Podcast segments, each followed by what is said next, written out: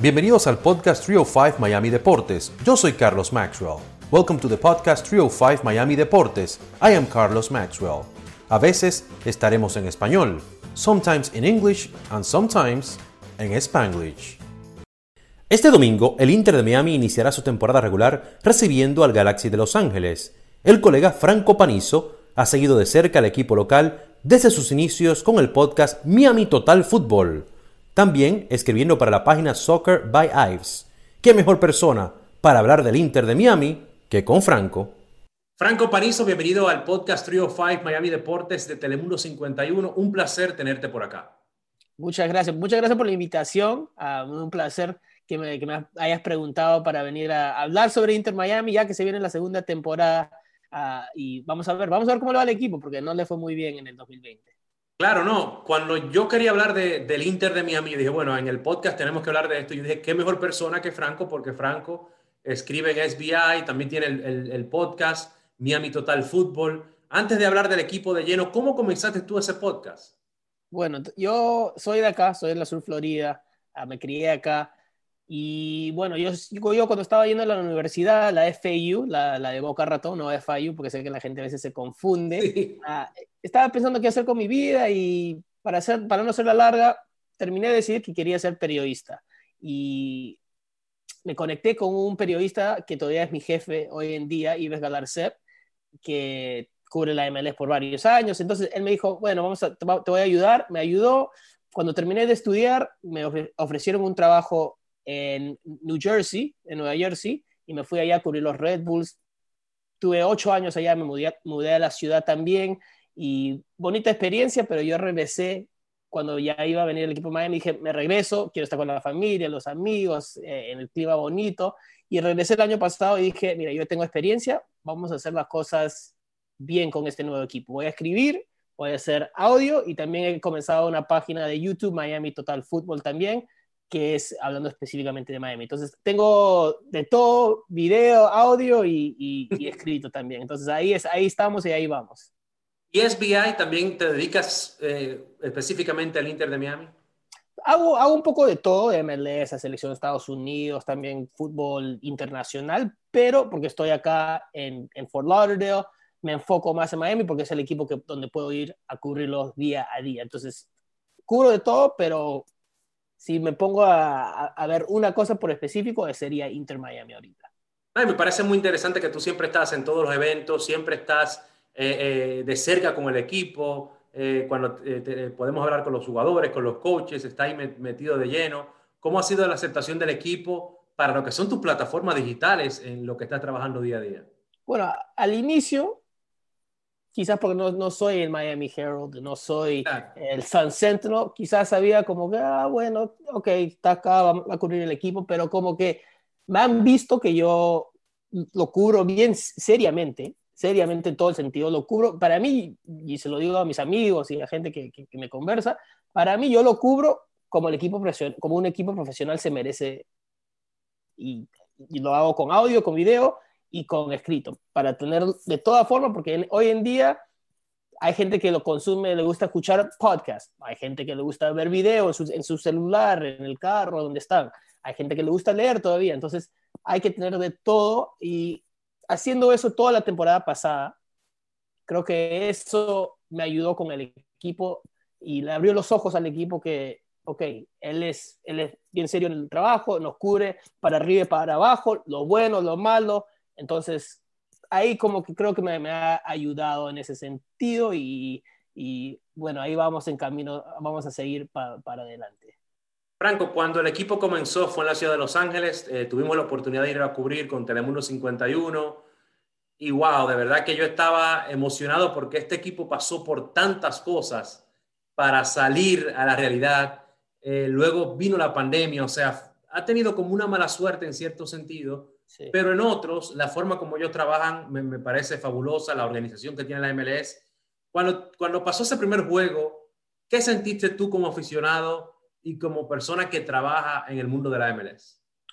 Bueno, sentir, yo porque me gusta ser, como te digo, bien serio en el, en el, trabajo, no sentí emoción porque yo no soy hincha de Inter Miami, pero que haya un equipo de la Sur Florida en la MLS de nuevo es algo chévere.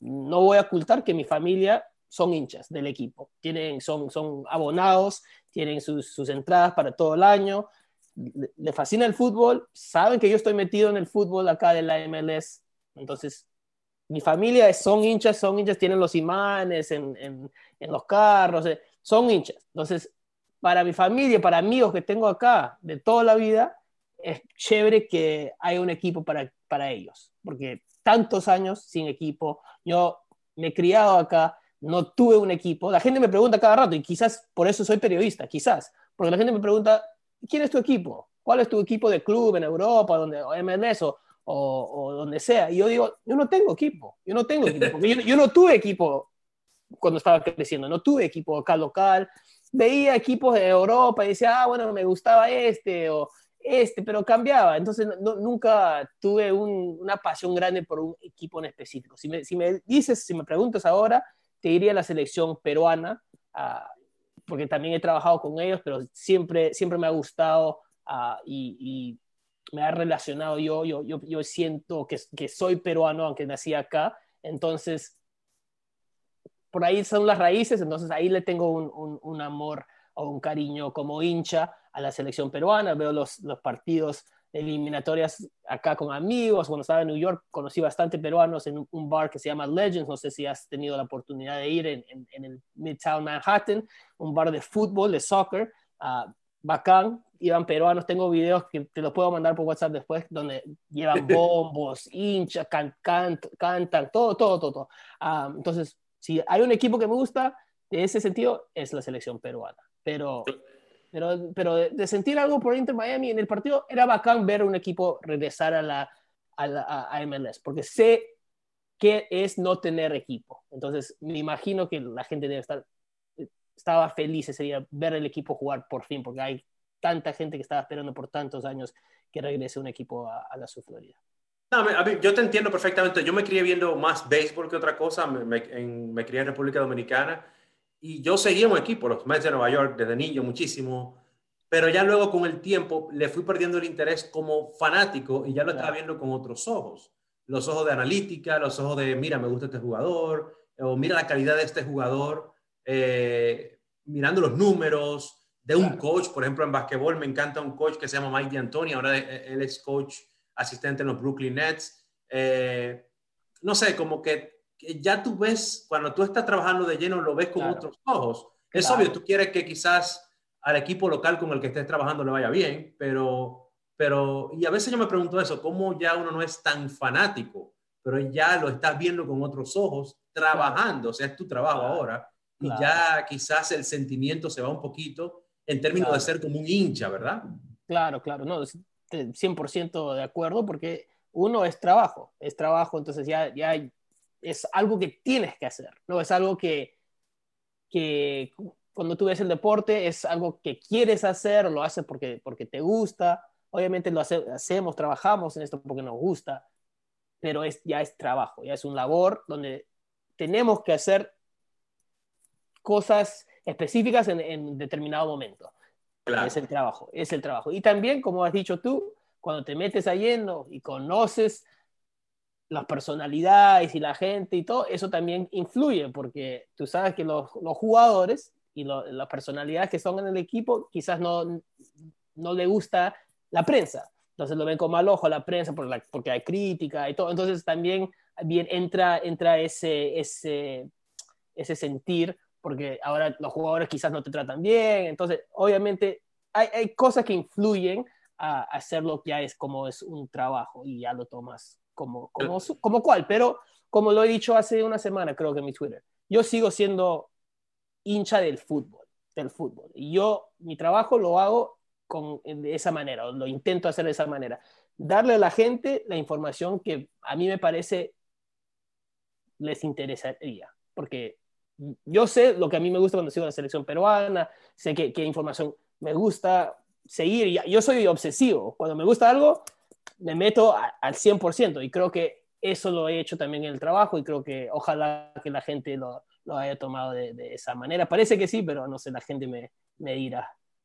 Claro que sí. Franco, eh, eh, ya el técnico Diego Alonso no está el día que que se dio la noticia de que no, de que no iba a seguir con el equipo, me dio cierta tristeza porque me parecía un buen tipo, me parecía eh, un, un, entrenador que, que, los jugadores respetaban, lo, lo, sentía de lleno con el equipo. Eh, no sé qué te pareció a ti, si te gustó el cambio de, director técnico o si tú crees que debió quedarse un tiempito más y darle la oportunidad a Diego Alonso. Bueno, para mí cuando terminó la temporada y la seguí de, de, del primer partido que fui a Los Ángeles a ver ese partido contra el AFC, hasta el último, sabía que tenía que haber un cambio. Sea que sea Diego Alonso, sea que sea Paul McDonough, el, que estaba de, director deportivo. Uno de los dos se tenía que ir porque la temporada le fue malísimo. Obviamente no ayudó el tema del COVID, pero igual terminaron muy mal y, no, no, nunca llegaron a, ni a mostrar mucho del nivel que querían mostrar.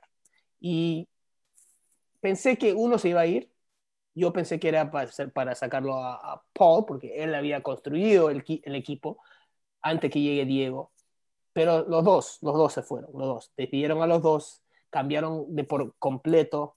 Uh, yo pensé que Diego se merecía un año más o un medio año más para ver cómo le iba con quizás un plantel que él ya escogía de mano un poquito más o que él en, en, en, tenía más, más uh, influía más en, en, en, el, el, en, el, equipo, pero no, no fue así. Y lo despidieron a los dos, cambiaron con Phil Neville y Chris Henderson. Para mí, Chris Henderson, que está de director deportivo, que fue finalista la primera vez que llegaron al proceso de entrevista, no llegó a, a, ser contratado, pero esta vez sí. Para mí, esta contratación es A1. Uh, tiene un recorrido en la MLS, bastantes éxitos con los Seattle Sounders, han llegado cuatro de los últimos cinco finales de la MLS, de la MLS Cup, entonces, y han ganado otros trofeos en, en el US Open Cup, que es un torneo aparte, entonces, él ha tenido bastante éxito. Para mí, esa es un, una contratación a uno. Ahora, Phil Neville,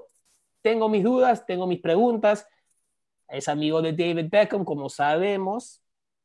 A ver, dice que no, eso no influyó en su contratación, pero vamos a ver, vamos a ver cómo las cosas van, porque Miami no es cualquier equipo. Miami dice que quieren hacer uno de los mejores equipos en la MLS, en el mundo. Eh, entonces, Neville es el entrenador que te va a ayudar a llegar a eso. Vamos a ver, vamos a ver, porque él nunca ha entrenado a un equipo uh, uh, de, de, varones uh, profesionalmente, ha sido asistente, ha entrenado a, a la selección inglesa femenina, pero vamos a ver cómo le va, porque seguramente le va a venir cosas como primera experiencia y va a tener que aprender y ajustar y, y manejar uh, claro. determinadas cosas. Algo que le dijo Jorge Más un día que, que, tú estabas ahí presente también, le dijo que él tiene eh, la billetera abierta, que Chris Henderson puede gastar como desee. ¿Qué tú crees que sea de importante eso de que un dueño te diga, mira, tienes la billetera abierta, puedes gastar como desees? ¿Y qué tan importante es eso para un equipo como el Inter de Miami? Es importantísimo porque obviamente en la MLS hay reglas que te limitan en términos de cuánto puedes gastar. Pero igual, si tú ves la liga, si sigues la liga en los últimos años, los equipos que invierten dinero o más dinero normalmente están ahí en la recta final peleando por el campeonato. A veces hay sorpresas, como el Columbus Crew el año pasado, no es, no es un equipo que, que gasta mucho, invierte, o es uno de los más que invierte en el equipo, pero normalmente los equipos que sí invierten normalmente están ahí en, en, en, la final. Estamos hablando en general, obviamente, pero mira, por ejemplo, Seattle ha llegado a cuatro de los últimos cinco finales, ellos invierten bastante dinero en su equipo, tienen a Raúl Ruiz Díaz, selección peruana, como, como nueve, tienen a Nicolás Lodeiro, que ha jugado mundiales con Uruguay, entonces invierten dinero. Y Miami quiere ser ese tipo de equipo que invierte dinero, pero que llega a instantes finales, que están peleando campeonatos. Gonzalo Higuaín hoy en conferencia lo dijo, Miami está para esas cosas. Entonces, esos son, esos son las metas. Entonces, para, para llegar a esas metas consistentemente, normalmente vas a tener que, que, meterle billete al equipo. Entonces, es, es importantísimo que, que, haya un dueño como Jorge Más uh, a cabeza del equipo que está, dice, ok, Chris, acá está, hasta aquí, acá, o donde quieras, mientras que sea entre las reglas. Y para Miami eso le va a ir bien porque le debe subir las, los chances de, de poder pelear un título. Hablando de Gonzalo Higuaín en la conferencia de hoy, algo que él dijo cuando le preguntaron que, que me gustó, le dijo, si, si, sientes presión, eso lo tengo hoy en el segmento deportivo de Telemundo 51, ya cuando salga el podcast, eh, ya va a haber pasado el segmento, pero él decía algo así como que, eh, que no siente presión porque va, tiene presión desde los 19 años y ya tiene una experiencia de 15 años jugando fútbol y que, ya la presión la ha sentido siempre, que para él no, no, no es tanta presión pero por otro lado le preguntaron al entrenador del cambio y él dijo, ahora me siento como que hay, él decía como que había como más tranquilidad, no sé a qué se refería. ¿Cómo tú interpretas esa parte? Que le decía, no, ahora hay más como tranquilidad del coach. ¿Será que, no sé si se refería a que el coach anterior le gritaba mucho o, o, qué? ¿A qué tú crees que se refería que decía, siento más tranquilidad? Bueno, ahí diría que quizás, y obviamente estamos Suponiendo, claro, estamos suponiendo porque no, no, tenemos esa información, yo no tengo esa, información, pero supongo que quizás el año pasado fue medio chaos. Entonces, no solamente por la pandemia, pero también un equipo que no sé si estaba mal hecho, pero no estaba hecho al, al sentido que quiso el entrenador. Entonces, como que había bastante piezas que no, no encajaban y los resultados no acompañaron. Entonces, seguramente que el, vestuario no, no estuvo a, uno, no estaba, no estaba en su mejor nivel. Entonces, quizás con la presión que sintió Diego Alonso, porque Diego Alonso al, inicio de la temporada hablaba con otro tono que al final de la temporada. Al inicio decía cosas como que yo no vengo a tener equipos para ganar partidos, yo, yo vengo a pelear campeonatos. Eso fue lo, que decía al inicio, los primeros meses. Después cuando los resultados no se daban y, y la realidad del equipo era otra, cambió su tono un poco y ya era más, bueno, vamos a tratar de llegar a los playoffs. Y, entonces, quizás que, que anímicamente el equipo no estuvo en su mejor momento uh, el año pasado cuando llegó Iguain, porque Iguain llegó en septiembre, ya en gran parte de la temporada se había jugado, quedaban un mes, mes y medio, entonces había más presión en el equipo, sacar resultados, sacar resultados, él no tuvo un gran debut, uh, perdió un penal, uh, Filadelfia, los jugadores le, le, le, sacaron pica por eso, entonces... Sí, sí, recuerdo. Entonces, entonces, quizás las cosas influyen en ese sentido que no, que no, no, no se sintió a, a al 100% a gusto, quizás, y ahora, bueno, comienza de cero, y, como se lo he dicho a compañeros, colegas, este, este, es el momento donde todo está su más bonito, su más, lo más contento. Ah, ahora es la hora del optimismo, porque no se ha jugado ni un partido oficial. Ahora después del domingo, cuando ya vengan los partidos oficiales y hay resultados, victorias, empates, derrotas, ahí ya vamos a ver cómo es el, equipo, cómo es Phil Neville, cómo, cómo manejan los éxitos o los fracasos. Claro, eh, eh, sí, ¿cómo tú ves al equipo este año ahora, ahora comenzando de cero, que no están interrumpidos por una pandemia? También el año pasado iban llegando jugadores, iban yendo jugadores, o sea, era, era fue medio caótico para, para todos los equipos. Pero ahora, ¿cómo tú ves a este equipo conformado? ¿Qué tú crees que le hace falta? ¿Tú crees que ya está completo para competir en esta próxima temporada? Mira, yo creo que de mi punto de vista es un equipo que está más organizado. Y obviamente la pandemia sigue, pero ya no es algo nuevo, nuevo, nuevo como pasó el año pasado. Entonces, ya como que hay un plan fijo, un plan que, que están tratando de, de, de, sacar adelante y veo un equipo que está ordenado, que, que sabe lo que quiere hacer un poquito más que el año pasado. Ahora, si me preguntas cómo veo el equipo, la parte, la parte rara es que el equipo puede mejorar, pero puede que ser que no lleguen a los playoffs, porque el año pasado llegaron como el equipo décimo.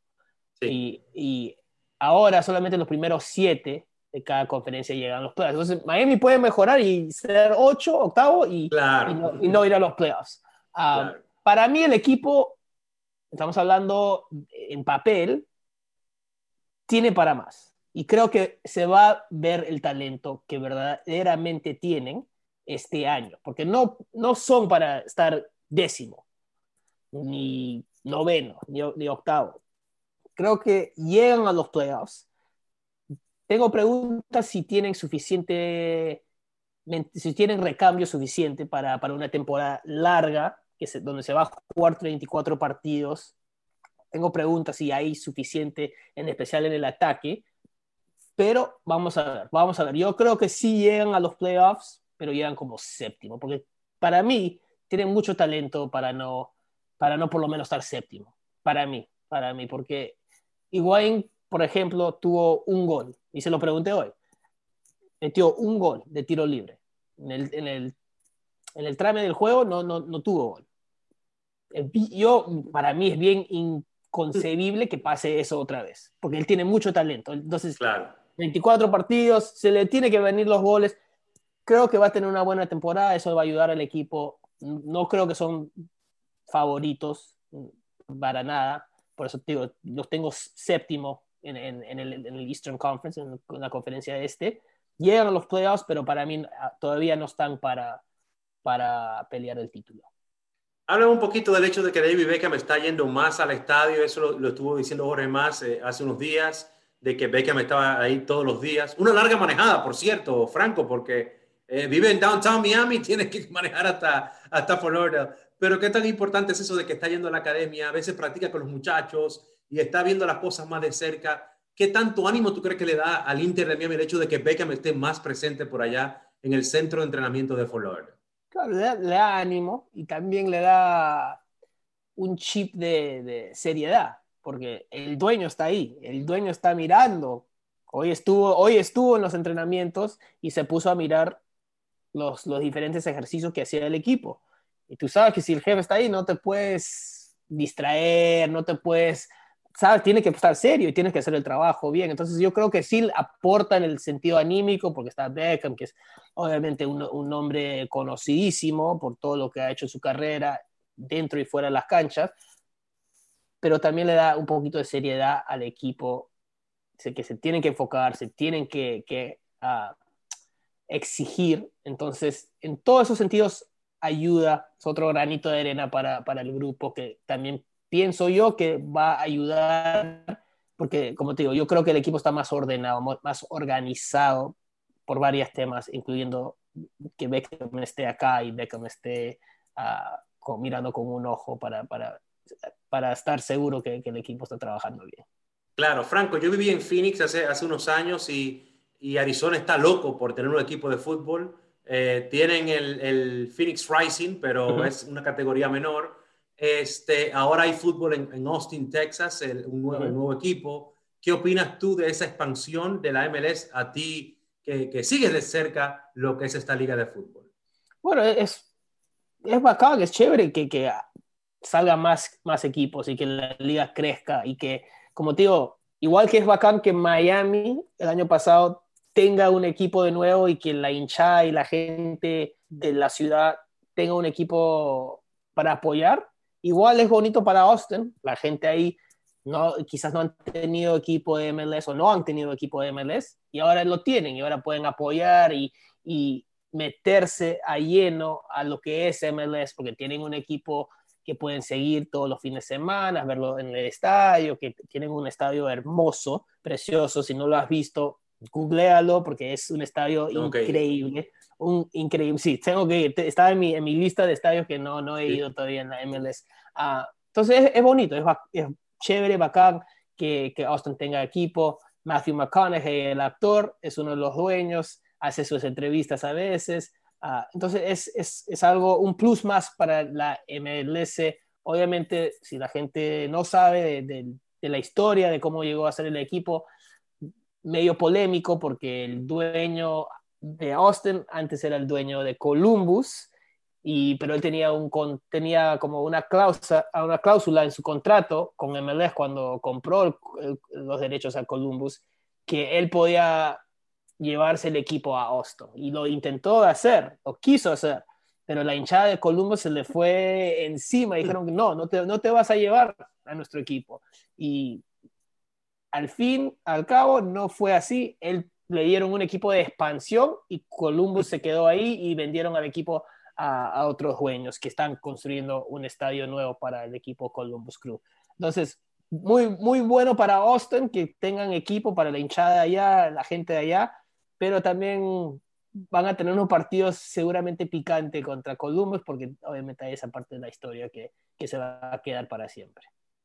Franco, muchísimas gracias por tu tiempo. Finalmente, el mensaje a la hinchada del Inter de Miami y también a la gente para que siga tu podcast, que está especializado en lo que es el Inter de Miami. Claro, bueno, para comenzar, para la gente, que disfruten, que disfruten lo que se viene, porque como te dije hace poco, es increíble, es bonito que, haya un equipo en la Sur Florida otra vez de MLS y un equipo que quiere, quiere llegar a, más, ¿no? No es un equipo que, bueno, uno más de, los montón, es un equipo que quiere llegar a, hacer cosas bien, bastante importantes y obviamente el año pasado fue difícil para todos, el equipo, a los dueños, eh, la hinchada, no, no, pudieron ir al estadio. Ahora van a poder entrar poco por poco. Estos primeros tres partidos en casa, 8 mil personas pueden entrar. De ahí, 16 mil es la idea.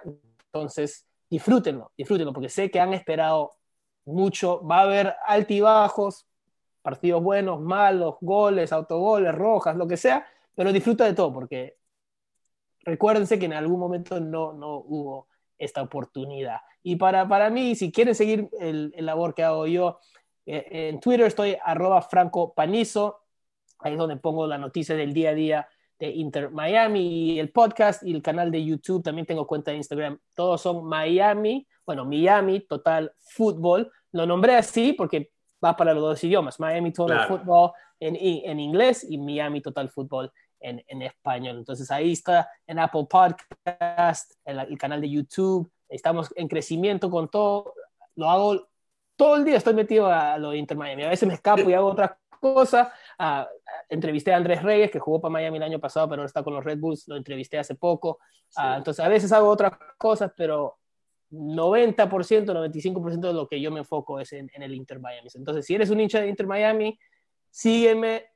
Lo hago, hago la mayor parte de, la cobertura es en, es en inglés, pero como seguramente ya saben, también hago en español y cubro en español cuando, cuando pueda. Entonces, ahí vamos, es un, es un canal bilingüe, trato de cubrirlo como puedo, de todo, todo, de todo ángulo, y ahí vamos, hermano. Entonces vamos a esperar un, un buen año uh, adentro de la cancha, igual como nosotros para afuera.